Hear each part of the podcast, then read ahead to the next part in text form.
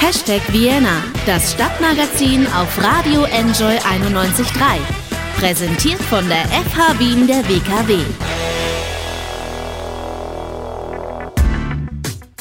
Einen schönen Vormittag wünsche ich. Freut mich, wenn ihr dabei seid zu einer Stunde Hashtag Vienna. Mein Name ist Anna Moore und bei mir geht es heute um ganz verschiedene Dinge. Was ist ein Musikverlag? Und wenn man Musik machen will, braucht man dann so einen? Wofür braucht man den? Und muss man Geld für Marketing ausgeben? Soll man sich das Album, was man aufnehmen will, crowdfunden lassen vielleicht? All das sind Fragen, die junge MusikerInnen sich am Anfang ihrer Karriere oft stellen. Und genau da setzt jetzt die Musikerin und Labelchefin Anne Eck an. Sie bietet nämlich jetzt Coachings an, in denen sie MusikerInnen dabei hilft, genau diese vielen Fragen, die es am Anfang gibt, zu klären. Wie es zu diesem Angebot kam und was das alles beinhaltet, das bespreche ich heute mit der Anne im Interview.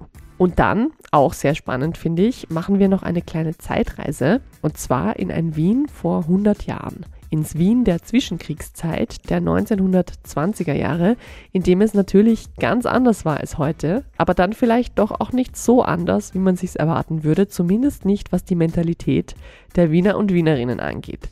Mehr dazu später im Buchtipp. Jetzt starte ich erstmal diese Sendung mit Musik und äh, ja, mit einem Blick aus dem Fenster kann eigentlich jetzt nur ein Lied kommen und zwar ist das von OK Kid und es heißt Es ist wieder Februar.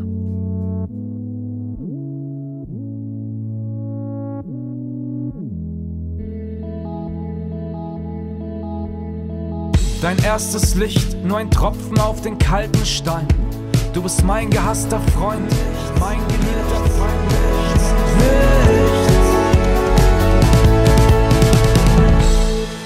Es ist gerade mal ein Jahr her. Da hat die Musikerin Anne Eck die Wiener Musikszene ordentlich verwirrt. Sie hat nämlich ihr Label Silver Tree Records, das sie ursprünglich nur für ihre eigene Musik gegründet hatte, für andere geöffnet, aber nur für Frauen.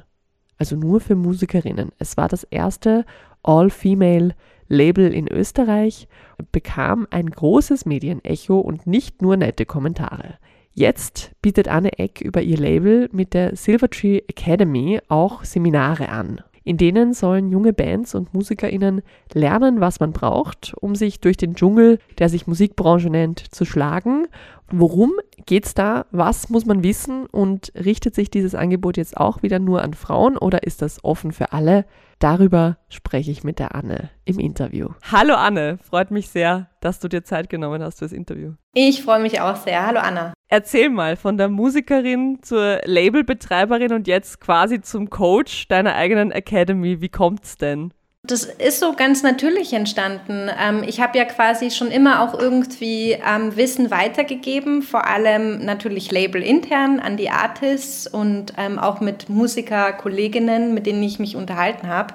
und habe darüber hinaus ja auch aus eigener Erfahrung immer den äh, Crowdfunding-Workshop, das ist so mein Workshop-Baby, immer wieder auch angeboten und habe gemerkt, dass eigentlich ich durch meine künstlerische Arbeit, aber auch die Arbeit mit den Künstlerinnen und die Arbeit, die durchs Label entstanden ist, natürlich sehr, sehr viel Expertise, Erfahrung, Know-how entstanden ist, wo ich gemerkt habe, das ist eigentlich cool, wenn das wenn man das teilen kann. Und dadurch ist dann auch die Idee entstanden, Workshops zu kreieren und dieses Wissen auch anzubieten über die Academy. Und Academy hat sich einfach aus dem, aus dem Begriff herausgegangen, dass ich mir dachte, ja, das ist, das ist ein Ort der, der Wissensvermittlung.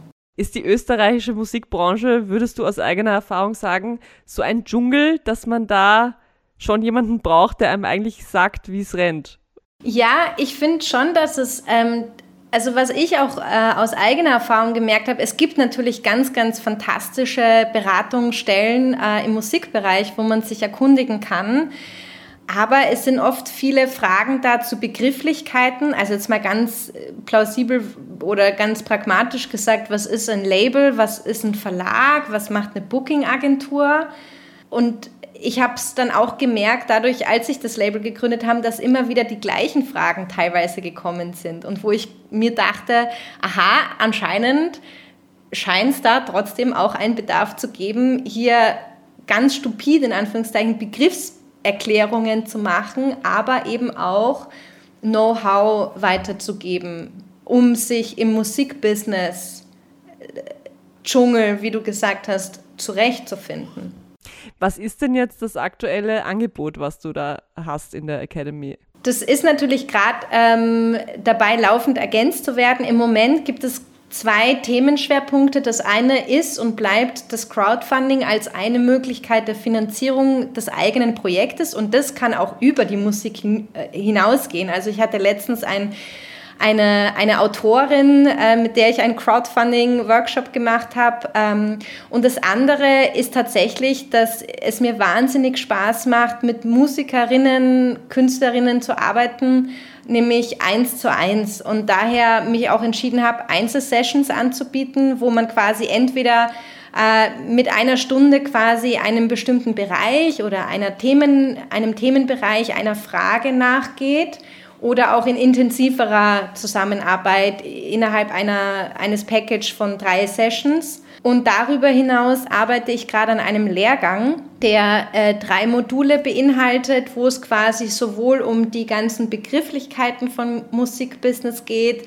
dann um die Vermarktung von, von Musik, also dass man da auch sich auskennt, okay, was wie kann ein, ein Online-PR, wie kann das aussehen, wie funktioniert ein Vertrieb oder was ist wichtig bei einem Vertrieb? Brauche ich ein Label? Ja, nein, warum? Und eben ähm, als drittes Modul die Möglichkeit der Finanzierung, da vor allem mit dem Hinblick auf, auf Crowdfunding, aber auch eben auf Förderungen. Jetzt hast du gerade gesagt, der, das Crowdfunding geht auch übers MusikerInnen-Dasein hinaus. Bei dem anderen Workshop ist es dann, da geht es dann konkret um Musik, aber ist das dann auch musikalisch universell anwendbar? Also kannst du quasi, kann jetzt eine junge Metalband genauso zu dir kommen wie ein experimenteller, weiß ich nicht, Free Jazzer? Oder äh, ist es dann schon eher auf die, auf die Popmusik oder auf die Musik, die vielleicht auch auf deinem Label stattfindet, konzentriert? Na, ich glaube, dass das Genre übergreifend ist, weil in, in Wahrheit ähm, wir uns ja trotzdem im Musikbusiness bewegen und das sind oft die Abläufe, auch wenn es unterschiedliche Genres sind, trotzdem auch in gewisser Art und Weise gleich. Natürlich, eine große Unterscheidung ist natürlich ähm, das Zielpublikum und, viel, und dadurch ergeben sich natürlich auch andere, ein anderer Markt. Aber dieser Ablauf einer Veröffentlichung von einem Vertrieb, wie wird Musik hörbar gemacht, sichtbar gemacht, ähm, was, worauf sollte man achten, wenn man einen Labelvertrag unterschreibt oder ist Marketing dabei? Ja, nein. Was heißt Marketing? Was heißt PR? Das ist ja an sich gleich und demnach genreübergreifend geht das dann auch hinein? Weil ich denke mir, wenn dann irgendwie zwei Musiker oder zwei Menschen, die Musik machen und die für Musik leben, zusammensitzen, dann kann das, dann wird das ja schnell auch mal irgendwie zu einer gemeinsamen Musikersession dann auch, oder? Hast du äh, schon mal erlebt, dass so eine, dass sowas dann quasi, ich nenne es jetzt mal ausgeartet ist in gemeinsames Schreiben oder gemeinsames Musikmachen dann auch tatsächlich? Nein, ich glaube, dass ich da ähm, tatsächlich äh, zwei unterschiedliche Rollen annehme, weil das eine wäre dann wirklich als Künstlerin und die bin ich dann natürlich auch und da gebe ich auch total gerne die Expertise weiter oder zumindest meine subjektive Meinung als Künstlerin. Aber wenn ich in dieser beratenden Funktion oder unterstützenden Funktion bin, dann, dann bin ich da irgendwie ähm, in so einem Business-Mood. Strictly Business. Aber wäre spannend, wenn es passiert. Also wenn es mal passiert, werde ich an dich denken. Ja, oder ich meine, ich dachte, dass halt vielleicht dann auch jemand sagt, so, ja, äh, kannst du mal da drüber hören und äh, mal sagen, wie würdest du das machen oder welches, äh, wie würdest du das arrangieren oder so? Äh, ich meine, ich bin ja jetzt äh, keine Musikerin, aber ich kann mir vorstellen, dass das dann relativ naheliegend wäre eigentlich. Das auf jeden Fall und das ist auch äh, dezidiert auch das Angebot. Ähm, entweder, also das kann natürlich mal passieren, wenn uns jemand schreibt am Label, hey, pass auf, passe ich aufs Label, ähm, was meinst du, ähm, hörst mal drüber, gibt es mir mal Feedback das passiert. Also das, das, das mache ich auch aktiv. Und das ist aber auch das Angebot, zum Beispiel in einer Einzelsession zu sagen, hey, ähm, oft geht es mal um den nächstliegenden Schritt. Und was ist der nächstliegende Schritt? Und ähm, das kann dann zum Beispiel auch sein, dass man vielleicht selbst äh, so in seiner Produktion drinnen ist, dass man einfach sagt, hey, pass auf, ich komme da jetzt irgendwie gerade nicht weiter. Ich hätte jetzt gern mal ein Feedback. Magst du möchten wir mal gemeinsam hören und magst du mir mal ein Feedback sagen, wie du das wahrnimmst und was so dein Eindruck wäre, wo es hingehen könnte. Das ist auch dezidiert das Angebot, klar. Jetzt ist ja dein Label Silvertree Records ein All-Female-Label. Richtet sich das Kursangebot oder richtet sich jetzt quasi die Academy dann auch nur an Musikerinnen oder ist es da wieder quasi offen für alle Geschlechter? Das ist offen für alle Geschlechter. ähm, also Männer dürfen sich da auch sehr, sehr gerne melden. Ähm, natürlich sind wir als, als, als Label, haben wir uns sozusagen in gewisser Weise der, der Aufgabe verschrieben, die, die Sichtbarmachung und Gleichstellung weiblicher Künstlerinnen zu forcieren. Und das mhm. gelingt auch, Side Note, nur mit den Männern gemeinsam. Das ist kein Männerbashing. Das Angebot der Kurse soll für alle offen sein und äh, auch über die Musik, also zum Beispiel was das Thema Crowdfunding betrifft, ist da damit natürlich auch sogar über die Branche hin offen. Magst du noch mal ganz kurz zusammenfassen, wo findet man die Infos zum Angebot und was kosten vielleicht auch die Angebote einzeln? Also, die Angebote finden sich unter www.silvertreerecords.com. Da wird es ähm, äh, auch ganz bald eine ganz neue Homepage geben. Derweil findet man es eben auf der Homepage mit dem Punkt Academy. Und da finden sich eben gerade die zwei Kursangebote, die Einzelsession, wo man eine Einzelsession für eine Stunde buchen kann für 125 exklusiv Umsatzsteuer und den Crowdfunding-Workshop ähm, für zwei Stunden, wo ich auch exklusiv mit der Person eins zu eins arbeite, mit dem gesamten Material für 245 exklusive Umsatzsteuer. Und man kann direkt buchen und seinen Wunschtermin eingeben und dann können wir arbeiten und loslegen. Und funktioniert wahrscheinlich Corona-gerecht sowohl momentan online als auch äh, später dann wieder in Persona oder wie? Ja, richtig. Also im Moment mache ich das alles über, über Zoom, was eh super ist auch, aber ich mag es auch gerne natürlich, Personen gegenüber zu sitzen. Das fehlt hier mhm. auf jeden Fall. Und sobald das mal wieder möglich ist, man weiß nicht wann, dann wird es das Angebot auch quasi analog geben. Ja, letzte Frage muss natürlich sein, kommst du dann eigentlich noch selber zum Musik machen, wenn du dann so vielen anderen Leuten dabei hilfst, ihre Musik zu äh, machen und zu promoten und zu veröffentlichen? Ja, komme ich auf jeden Fall, aber es ist immer eine Challenge. Es ist, es ist eine, eine Zeitmanagement-Frage, wie man sich den Tag einteilt und auch eine gewisse Disziplin, nach einer gewissen Zeit den Laptop zuzumachen und zu sagen, so, äh, und, und jetzt setze ich mich wieder ans Klavier und jetzt ist meine Künstlerinnenzeit. Mhm. Was äh, erwartet uns denn demnächst von dir oder als nächstes? Ein bombastisches Album, wirklich. Ich muss es sagen, weil TH12 ähm, ist ein bombastisches Album. Äh, ich gehe jetzt eben Mitte Februar bis Ende Februar final in die Vocal Recordings und es wird dann noch in, bevor dem Sommer ein, zwei Single-Auskopplungen geben und Ende diesen Jahres das gesamte Album. Sehr cool. Und dann wünsche ich dir, dass man vielleicht sogar im Sommer wieder irgendwelche Auftrittsmöglichkeiten hat in der Stadt. Gab es ja letzten Sommer auch. Also vielleicht äh, ist es ja gar nicht so unrealistisch, dass man dich auf diversen Bühnen sehen kann, dann auch schon mit dem neuen Material, oder? Absolut. Ich freue mich darauf. Ich glaube, wir alle freuen uns so sehr darauf, wenn es irgendwo wieder Live-Musik gibt. auch die, die es nicht selber machen, sondern die, die nur im Publikum stehen. Also ja, ich danke dir fürs Interview, liebe Anne. Danke, liebe Anna. Das war die Musikerin und Labelbetreiberin Anne Eck im Interview zu ihrer Silvertree Records Academy mit Coaching-Angeboten für junge Musikerinnen. Und jetzt haben wir die Anne reden gehört, jetzt wollen wir sie natürlich auch noch singen hören. Ihren Song Don't Care habe ich mir rausgesucht.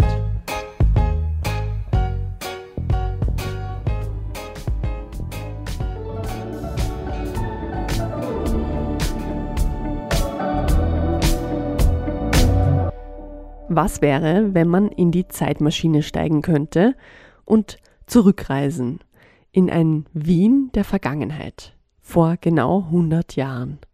Wenn ich jetzt sage, ja, ist kein Problem, das geht, dann ist das einerseits natürlich falsch, aber andererseits auch nicht ganz falsch. Mit ein bisschen Fantasie kann man das nämlich schon machen und es gibt für diese Zeitreise sogar den passenden Reiseführer. Und damit komme ich in der heutigen Sendung zu meinem Buchtipp. Wien, was nicht im Baedeker steht. Erschienen vor kurzem im Milena Verlag ist ein Reiseführer der besonderen Art. Geschrieben wurde der nämlich vor fast genau einem Jahrhundert von dem Wiener Journalisten und Autor Ludwig Hirschfeld. Dazu muss man zuerst wissen, der Bedeker Reiseführer, den gibt es ja heute noch, der war damals sowas wie unser Lonely Planet heute vielleicht. Also wenn man eine neue Stadt bereist hat, dann hat man sich den passenden eleganten Bedeker dazu gekauft. Und auch damals gab es aber dann offenbar schon eine Gegenbewegung, beziehungsweise war auch damals schon Nachfrage nach einem Reiseführer, der dann etwas ein bisschen abseits von den klassischen Sehenswürdigkeiten beschreibt, nämlich die Mentalität und die Seele einer Stadt und ihrer EinwohnerInnen.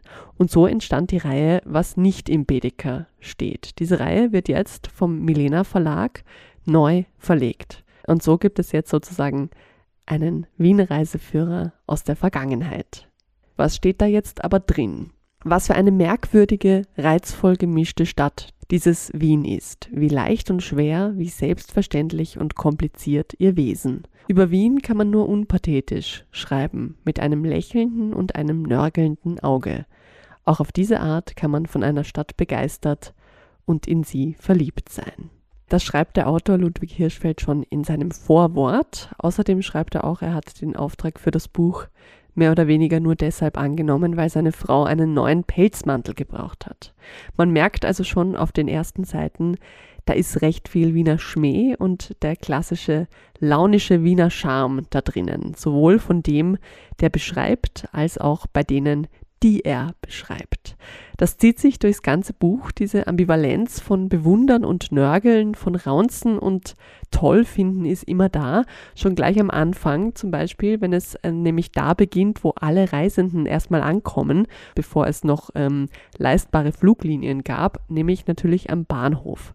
Man solle doch den Südbahnhof nehmen, wenn man ankommen will, heißt es da, weil man da den schönsten Eindruck von Wien bekommt, nicht in der Peripherie, sondern mitten in der Stadt im vierten Bezirk. Aber man solle sich nicht wundern, wenn die Kofferträger, die es damals offenbar am Bahnhof gab, einen im starken Wiener Dialekt ansprechen und erwarten, dass man sie gleich versteht und außerdem sind sowieso immer zu wenige Kofferträger da heißt es da gleich mal am Anfang.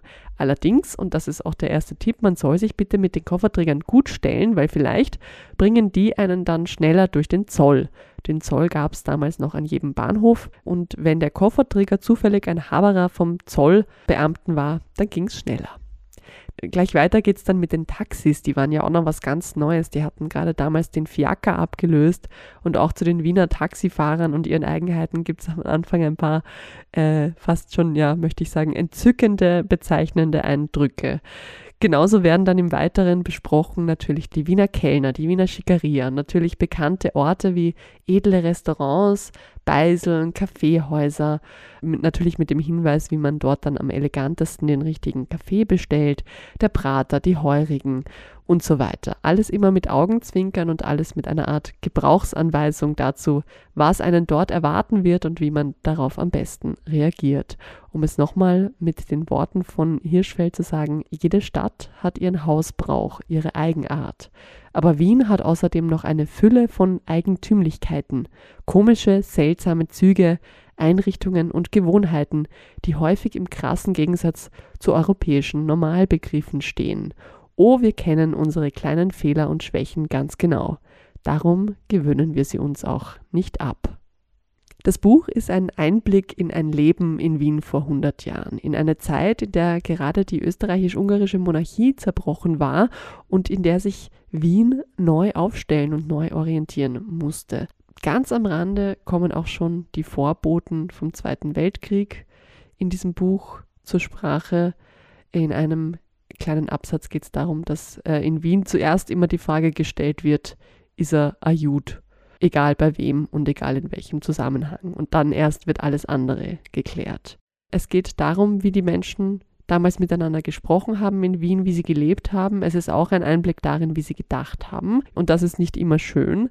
Wie Hirschfeld selbst nämlich zum Teil über Frauen schreibt, ist ähm, aus heutiger Sicht sehr unterirdisch.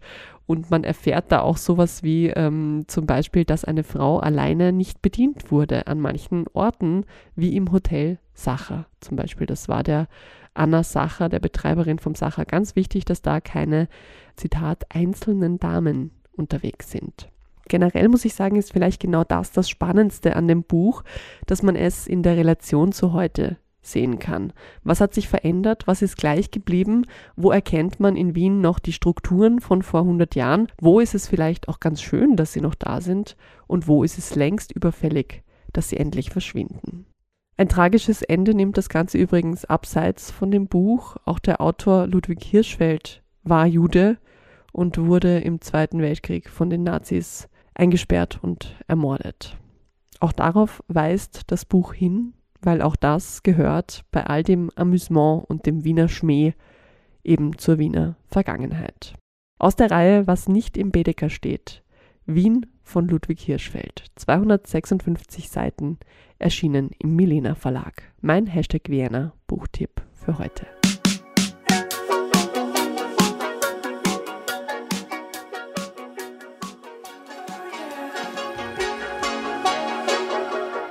Ich habe mir unlängst erst eigene Eislaufschuhe gekauft, weil ich es sehr nervig finde, wenn man sich immer anstellen muss, um sich Eislaufschuhe auszuborgen. Da geht eigentlich meistens schon die halbe Zeit vom Eislaufen drauf, dadurch, dass man sich anstellen muss. Ähm, ja, leider muss ich sagen, ich habe es jetzt noch nicht wirklich genutzt, seit ich sie gekauft habe, weil das mit dem Eislaufen ist ja momentan gar nicht so leicht. Es ist ja immer sehr voll, alle Rennen zum Eislaufen. Man hat das Gefühl, die Eislaufplätze sind wirklich so frequentiert wie schon lange zuvor nicht mehr. Und es ist ja auch eigentlich kein Wunder, weil wenn man sonst nichts machen kann, Eislaufen macht ja wenigstens wirklich sehr großen Spaß.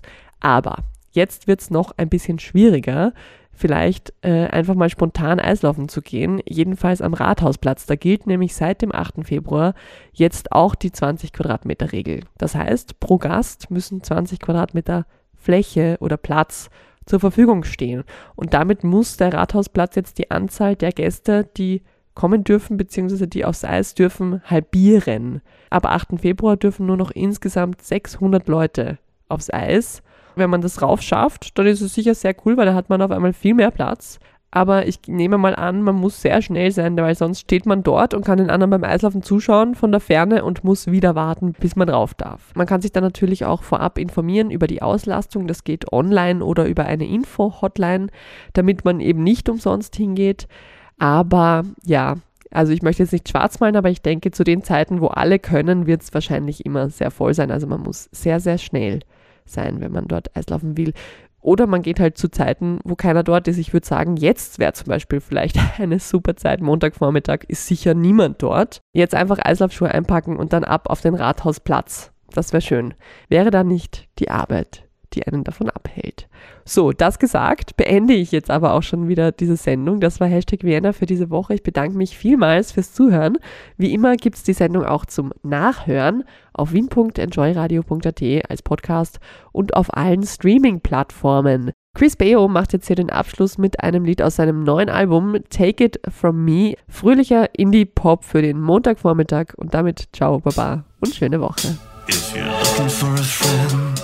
In uncertain times. If you need a hand, well, I'd love to give you mine. When you're locked out, well, you can have my key, cause you can take what you want. Hashtag Vienna, das Stadtmagazin auf Radio Enjoy 91.3. Jeden Montag von 11 bis 12 auf Radio Enjoy 91.3.